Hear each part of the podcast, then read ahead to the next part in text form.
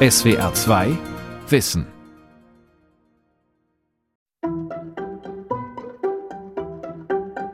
Wir können es nicht sehen, aber fühlen. Wir können es haben, aber nicht besitzen. Die meisten streben danach, es zu sein, und sind es doch selten. Dass wir es waren, merken wir oft erst hinterher. Die Rede ist vom Glück und Glücklichsein. Was macht Sie glücklich? Gemeinsam tolle Momente zu erleben. Wirkliches Glück kann man sich, glaube ich, nicht kaufen. Gar nichts. Ich finde es entsetzlich und was jetzt in Israel passiert, finde ich noch entsetzlicher. Eigentlich kann mich im Moment nichts glücklich machen. Ich bin im Ruhestand, das macht mich sehr glücklich. Keine Verpflichtungen mehr, keine Vorgesetzten mehr. Dass ich eine Familie habe und dass ich an Gott glaube und dass ich die Hoffnung habe, dass doch noch alles gut wird. Was ist Glück und wie können wir es finden? Von Maxim Flößer, Lena Dillenburg und Antonia Mertens. Das Glück hat es nicht leicht mit uns. Schon Kurt Weil textete in der Ballade von der Unzulänglichkeit, denn alle rennen nach dem Glück, das Glück rennt hinterher. Heute soll es bei einem Workshop in Weinheim bei Heidelberg darum gehen, das Glück beim Schopf zu packen. Die Trainerin Gina Schöler begrüßt 15 Teilnehmerinnen und Teilnehmer. Schön, dass ihr da seid, dass ihr nach Weinheim gefunden habt. Wir werden da gleich eine kleine Runde machen und freuen uns erstmal, dass ihr guten Mutes sich von kleinen Widrigkeiten nicht aus der Ruhe bringen lassen, Freude und Zuversicht verbreiten und spüren. Geschickt spricht Gina Schöler bereits erste Etappen an auf dem Weg zum Glück. Doch die Erwartungen dieser drei Glückssucher an den Workshop und ans Glück sind höher. Wenn ich so drüber nachdenke, dann empfinde ich Glück, wenn ich Geborgenheit erfahre, auch wenn ich auch Anerkennung erfahre und wenn ich erfahre, dass ich und meine Liebsten gesund sind. Glück ist für mich ein Zustand, der mich fröhlich und ausgeglichen zurücklässt. Glück schüttet Endorphine aus und ja, ich bin Biologe, wie man vielleicht auch jetzt dann schon merkt, und gibt einem ein gutes Gefühl, dass man immer wieder letztendlich anstrebt. Es sind Lehrerinnen und Lehrer, die mehr darüber lernen wollen, wie sie das Glücklichsein in ihren Beruf und Alltag bringen. Gina Schöler hat Übungen vorbereitet und wird über Ergebnisse der Glücksforschung berichten. Die Kommunikationsdesignerin aus Mannheim hat vor rund zehn Jahren, als sie noch Studentin war, im Internet das Ministerium für Glück und Wohlbefinden gegründet. Als selbsternannte Glücksministerin und Coach bringt sie mittlerweile erfolgreich die Themen Glück und Lebensfreude unter die Leute. Es ist irgendwie so unsere Grundphilosophie, dass Verbundenheit einfach so die Basis äh, des guten Lebens ist. Sowohl auf persönlicher Ebene, mit mir selbst verbunden sein, Bedürfnisse stärken und so weiter und so fort. Aber vor allem eben auch, und das besagt die Glücksforschung auch, das Miteinander, dass die Verbundenheit mit unseren Mitmenschen, das soziale Netzwerk ist schlichtweg einfach das A und O. SWR 2 Wissen darf am Workshop selbst nicht teilnehmen. Glücklich zu werden ist etwas Persönliches. Denn oft steht dem Glücklichsein etwas im Wege.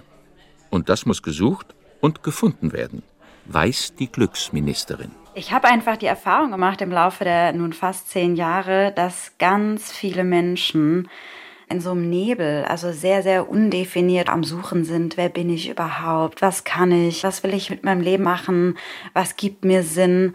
Die haben wirklich den, den Bezug zu sich und dem Sinn des Lebens verloren. Und irgendwie habe ich das Gefühl, dass alles gerade so okay ist, aber eigentlich könnte es ja auch ganz anders sein. Seit einigen Jahren wird das Glück vermessen. Soziologen und Psychologinnen suchen nach Kriterien, erheben Daten und vergleichen sie. Biologen haben unser Erbgut geprüft, ob sich genetische Anlagen zum Glücklichsein finden lassen, kamen allerdings nicht recht weiter. Das Glück ist in Mode. Auch die WHO hat das erkannt und gibt seit 2012 einen jährlichen Glücksbericht heraus, den World Happiness Report, für rund 150 Länder. Im Bericht aus dem Mai 2023 lag Finnland auf Platz 1, gefolgt von Dänemark und Island und auf dem vierten Platz Israel. Das wird sich bei der nächsten Befragung vermutlich ändern wegen des Terrorüberfalls der Hamas im Oktober. Erstaunlich ist, dass die Ukraine trotz Krieges auf Platz 92 vorgerückt ist von Platz 98 im Bericht aus dem Jahr 2022. Deutschland steht auf Platz 16 und hat sich damit um zwei Plätze verschlechtert. Die Daten stammen primär von der Gallup World Poll, der umfassendsten und weitreichendsten Umfrage der Welt.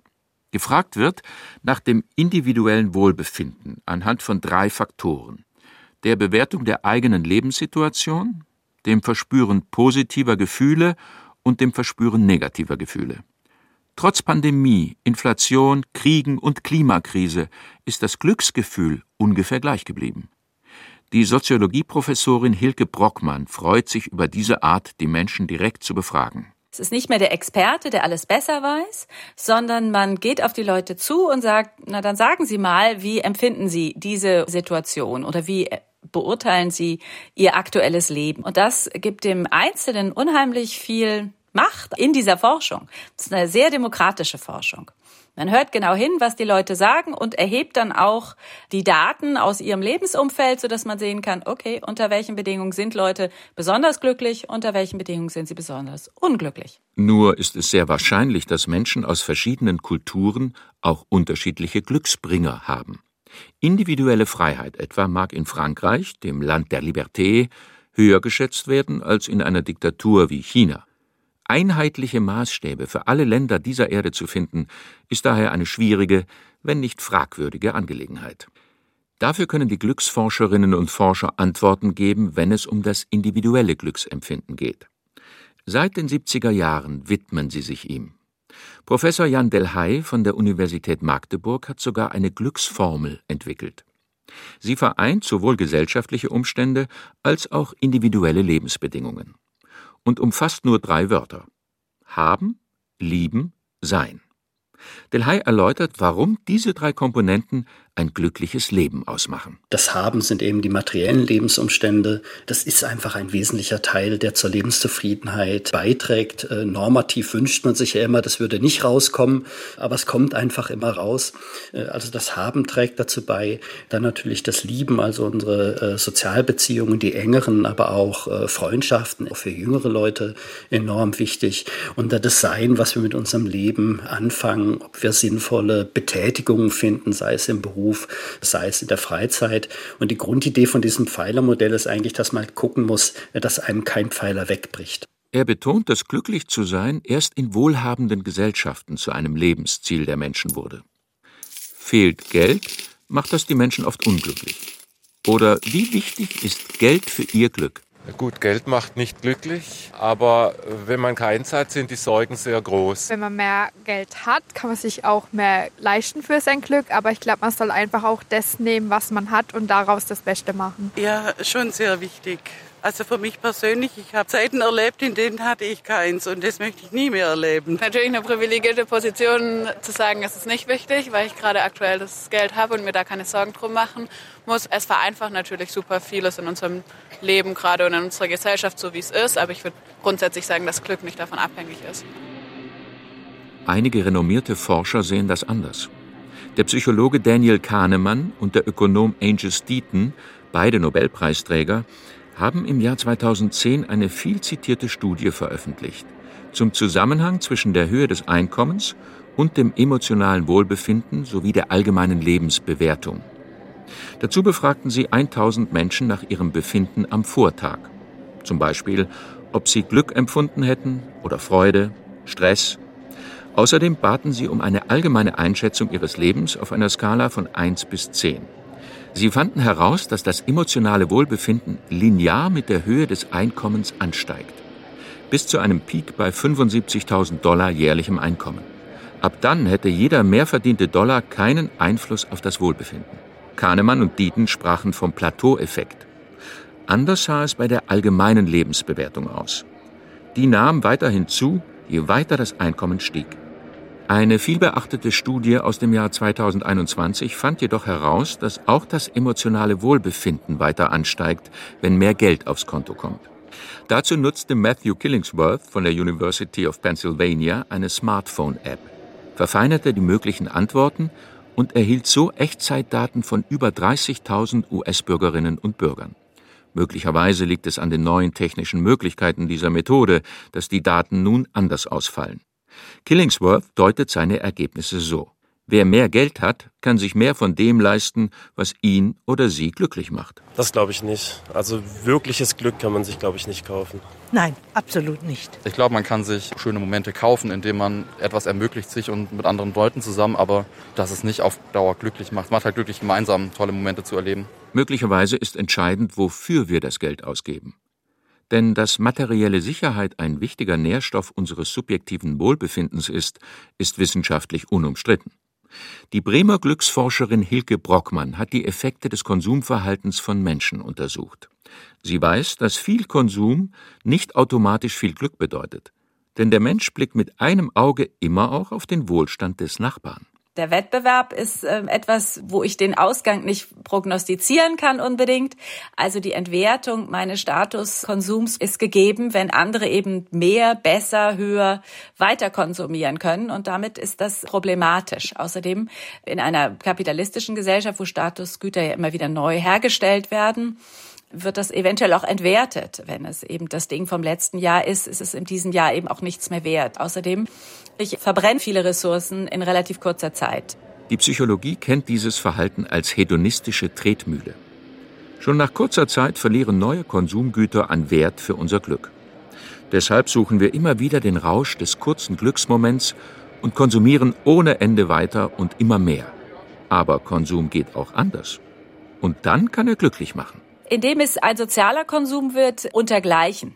Also wenn ich mit Freunden shoppen gehe, dann bin ich in der Regel nicht aus, meiner Freundin eins auszuwischen und die teure Tasche zu kaufen, um zu zeigen, dass ich ihr überlegen bin. Wir sind ja durchaus in der Lage, nicht nur mit anderen zu konkurrieren, sondern eben auch uns zu vergemeinschaften. Und diese Form von Gemeinschaftskonsum, gemeinschaftliche Erlebnisse, wir gehen zusammen aufs Konzert, da gibt es keinen Wettbewerb, das ist etwas, wo ich nachhaltig etwas für mein Glück tue. Jan Delhay, der Soziologe aus Magdeburg, würde dieses Verhalten unter der Kategorie Lieben verorten, den zweiten Pfeiler seiner Glücksformel Haben, Lieben, Sein. Mit Lieben meint Delhay ja nicht nur Paarbeziehungen, sondern die bunte Vielfalt an zwischenmenschlichen Verbindungen. Wie gestalten wir sie so, dass sie uns glücklich machen? Also ich finde Kommunikation ganz, ganz wichtig in einer Beziehung. Ich würde sagen, das Wichtigste ist, wertvolle Zeit miteinander zu verbringen und auch zuzuhören. Boah, ich, also ich würde nicht sagen, dass das einen glücklich macht oder so, weil das, das macht einen ja auch irgendwie dann abhängig von, von solchen Beziehungen. Das gegenseitige Vertrauen, das jahrelange, jahrzehntelange gut kennen, alle Schwächen und Stärken auszuhalten. Wo die Seelen sich getroffen haben. Also nicht nur die Körper, sondern die Seelen auch. Und wenn man Kompromisse miteinander gemacht hat, wenn, wenn die Seelen sich treffen. Dem stimmt die Psychologin Wenke Gutreise aus dem rheinland-pfälzischen Altrip zu. Sie war jahrelang Psychotherapeutin und weiß, wie Menschen in Beziehungen glücklich werden und bleiben. Eine Beziehung wird dann zu einer guten, wenn sie Austausch fördert, wenn sie wohlwollend ist, wenn sie ermutigt. Und das ist auch die Antwort, die ich für sämtliche Arten von Beziehungen gebe. Unabhängig davon, ob es kollegiale Beziehungen sind oder eine romantische Beziehung oder Eltern-Kind. Das bestätigen zwei Langzeitstudien aus den USA. The Grand Study and the Glück Study. Über 75 Jahre lang beobachteten Forscher mehr als 600 Menschen führten mit ihnen Interviews, analysierten ihr Blut, scannten die Gehirne. Die Haupterkenntnis Gute Beziehungen machen uns glücklicher und gesünder. Es ist die Qualität der nahen Beziehungen, die zählt. Vor diesem Hintergrund sind neue Studien zu interpretieren zum Zusammenhang zwischen sexueller Treue und Glück in einer Partnerschaft. Menschen in offenen, polygamen Beziehungen hielten sich zum Zeitpunkt des Vergleichs mit monogam lebenden Paaren für deutlich glücklicher. Offenheit fördere sexuelle Aktivität und Autonomie. Und das wiederum mache bis ins hohe Alter glücklich. So die Interpretation der Studienleiter. Gilt das wirklich für alle? Wenke Gutreise bezweifelt das. Was ich aus diesen Studien bisher noch nicht herauslesen konnte, ist, inwieweit das Wertesystem des Befragten mit einbezogen wurde.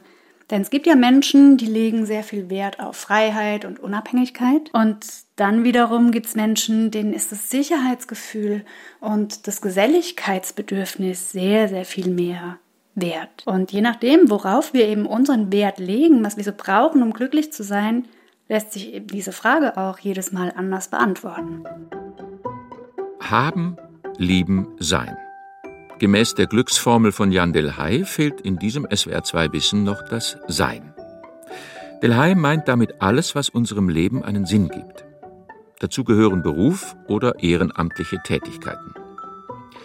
In den westlichen Ländern haben Individualismus und das wachsende Wohlstandsniveau dazu beigetragen, dass die Arbeit an Bedeutung für unser Glück gewonnen hat.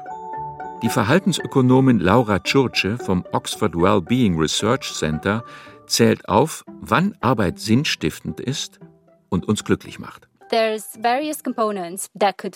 Erstens Autonomie. Sie sollten ein Gefühl der Autonomie haben, so dass sie selbst entscheiden können, welche Art von Arbeit sie machen wollen und wann und wie sie sie machen wollen. Zweitens Kompetenz. Entspricht die Arbeit den Fähigkeiten, die sie haben? Und der dritte Punkt ist die Zugehörigkeit.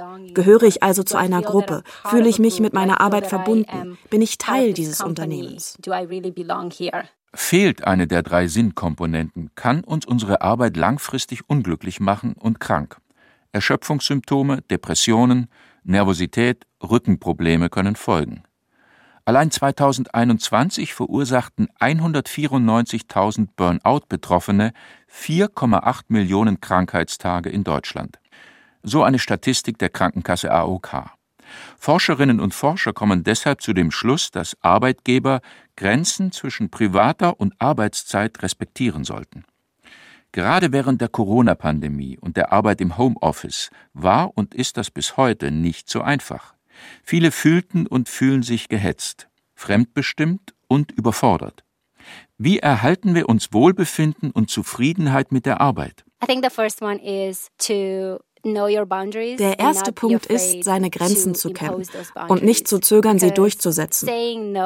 Nein zu sagen ist nicht nur für einen selbst, sondern auch für die anderen von Vorteil. Wenn Sie nicht in der Lage sind, sich Zeit für sich selbst zu nehmen, werden Sie nicht so gut sein als Mitarbeiter, Partner und Freund. Darum setzen Sie Ihre Grenzen rücksichtslos durch. Was Laura Churche mit Rücksichtslosigkeit meint, könnte man auch als Zielstrebigkeit bezeichnen.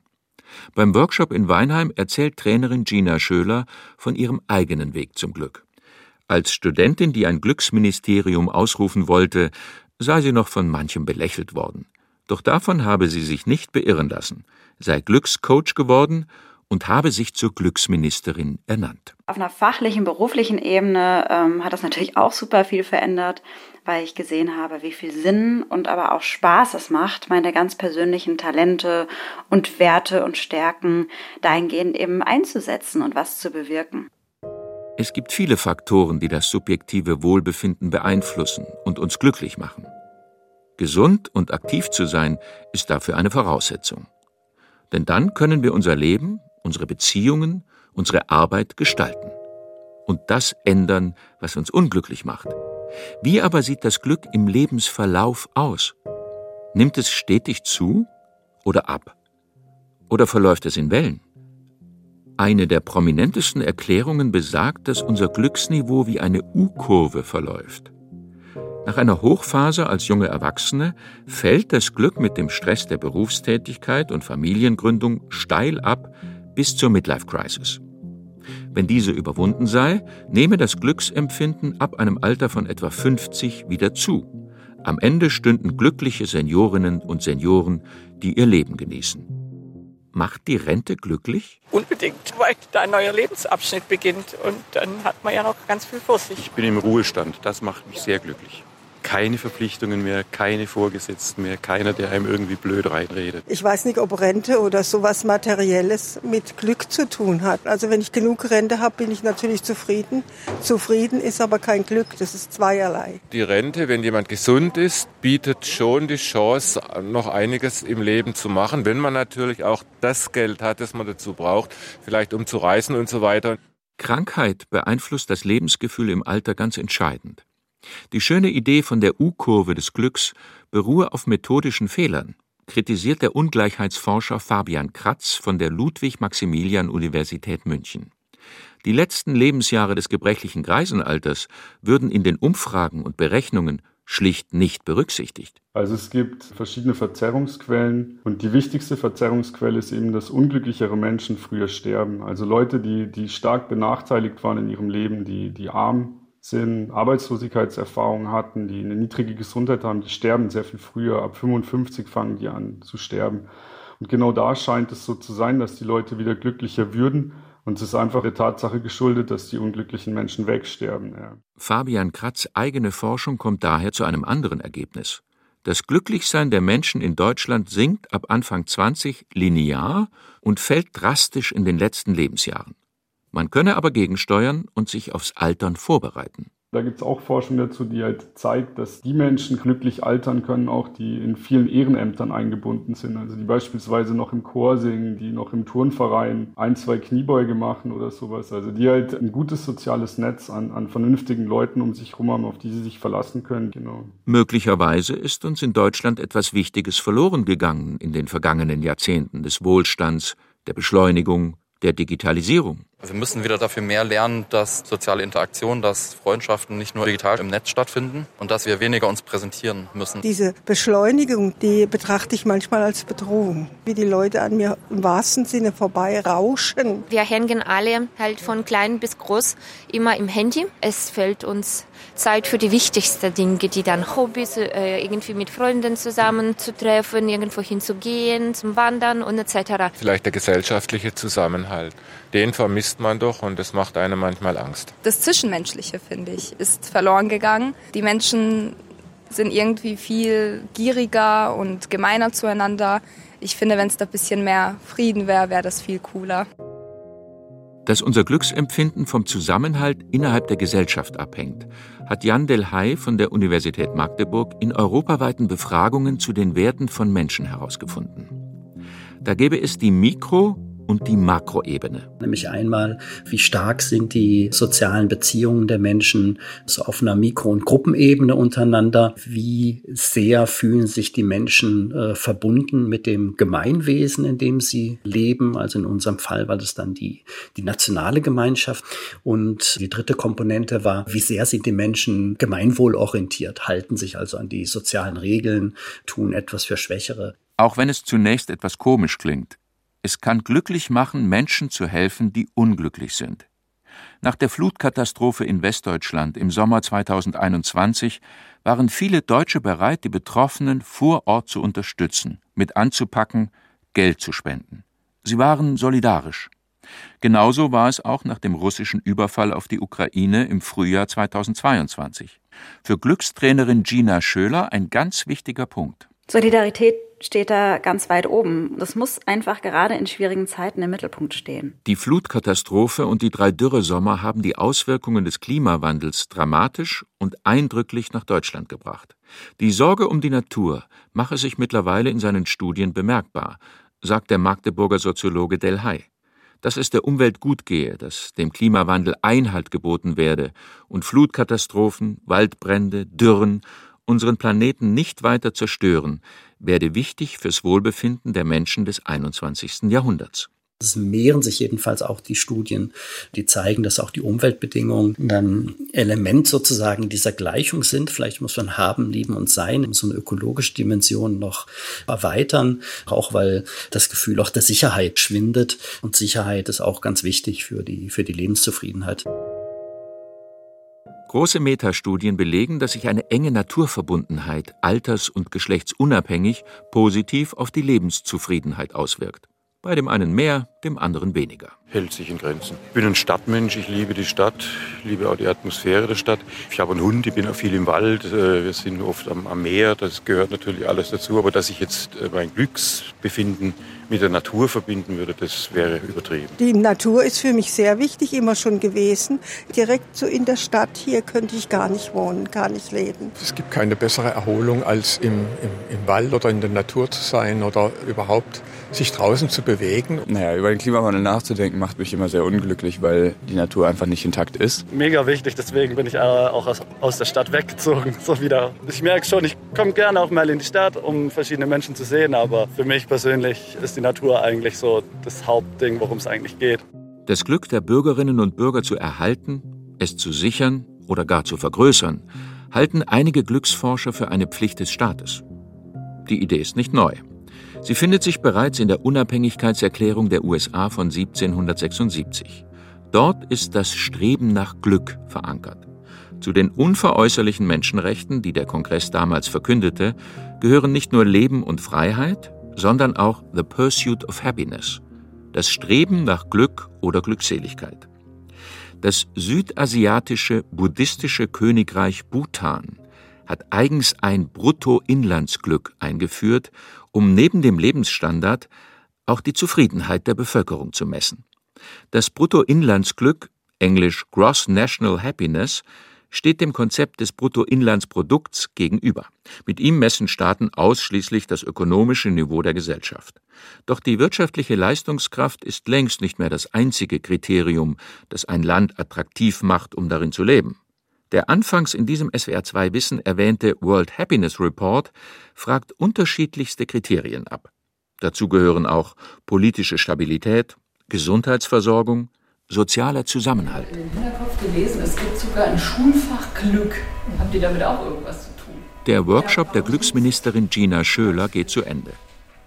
Eigene neue Ideen werden ausgetauscht. Also Machen die da auch sowas, was wir hier machen? Diese Teilnehmerin überlegt, wie Eltern auf die Kindererziehung vorbereitet werden könnten. Denn Kinder, das zeigen Studien, sind keineswegs nur ein Faktor des Glücks im Leben der Eltern. Es gibt, wenn man ein Kind äh, erwartet, gibt es Wickelkurse und Erste-Hilfe-Kurse, aber es gibt keinen Kurs für, wie erziehe ich mein Kind oder, und das würde mir gut gefallen, wenn man dann sagen würde, was ist wichtig für ein Kind? Und da wäre so eine glückspsychologische äh, Seite ähm, für mich so eine Anregung, die man dann da mitgeben könnte. Soll der Staat mehr tun, damit wir glücklicher werden? Darüber hat sich dieser Teilnehmer Gedanken gemacht. Es ist eher so, dass wir Räume schaffen sollten, die solche kleinen Momente ermöglichen. Und das kann die Politik gerne tun, diese Räume schaffen. Aber die Menschen müssen, müssen diese, diese Erfahrung selbst machen und selbst wollen. Ich glaube nicht, dass man das von außen bestimmen kann, dass man jetzt zur Ruhe kommen muss oder äh, glücklich sein soll. Das geht, glaube ich, nicht. Ob wir uns glücklich fühlen, wir Glücksmomente wahrnehmen und empfinden, hänge ganz von uns allein ab. Das gibt die Workshopleiterin und Glücksministerin Gina Schöler allen mit auf den Heimweg. Natürlich ist das auch nur ein Startschuss, äh, sich Gedanken über die eigenen Werte zu machen, das natürlich auch fluide ist. Das kann sich im Laufe der Zeit immer wieder ändern, das ist nicht in Stein gemeißelt.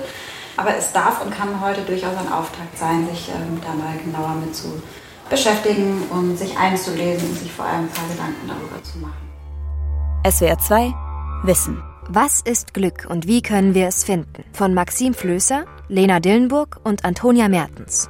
Sprecher Udo Rau. Redaktion Sonja Striegel. Regie Günter Maurer. Ein aktualisierter Beitrag aus dem Jahr 2021. Wie wir ticken. Wie wir ticken. Wie wir ticken. Euer Psychologie-Podcast.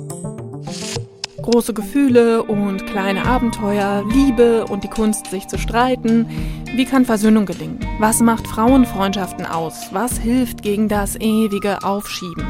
Solche Fragen beantwortet der Psychologie-Podcast der beiden Podcast-Champions Radiowissen und SWR2 Wissen.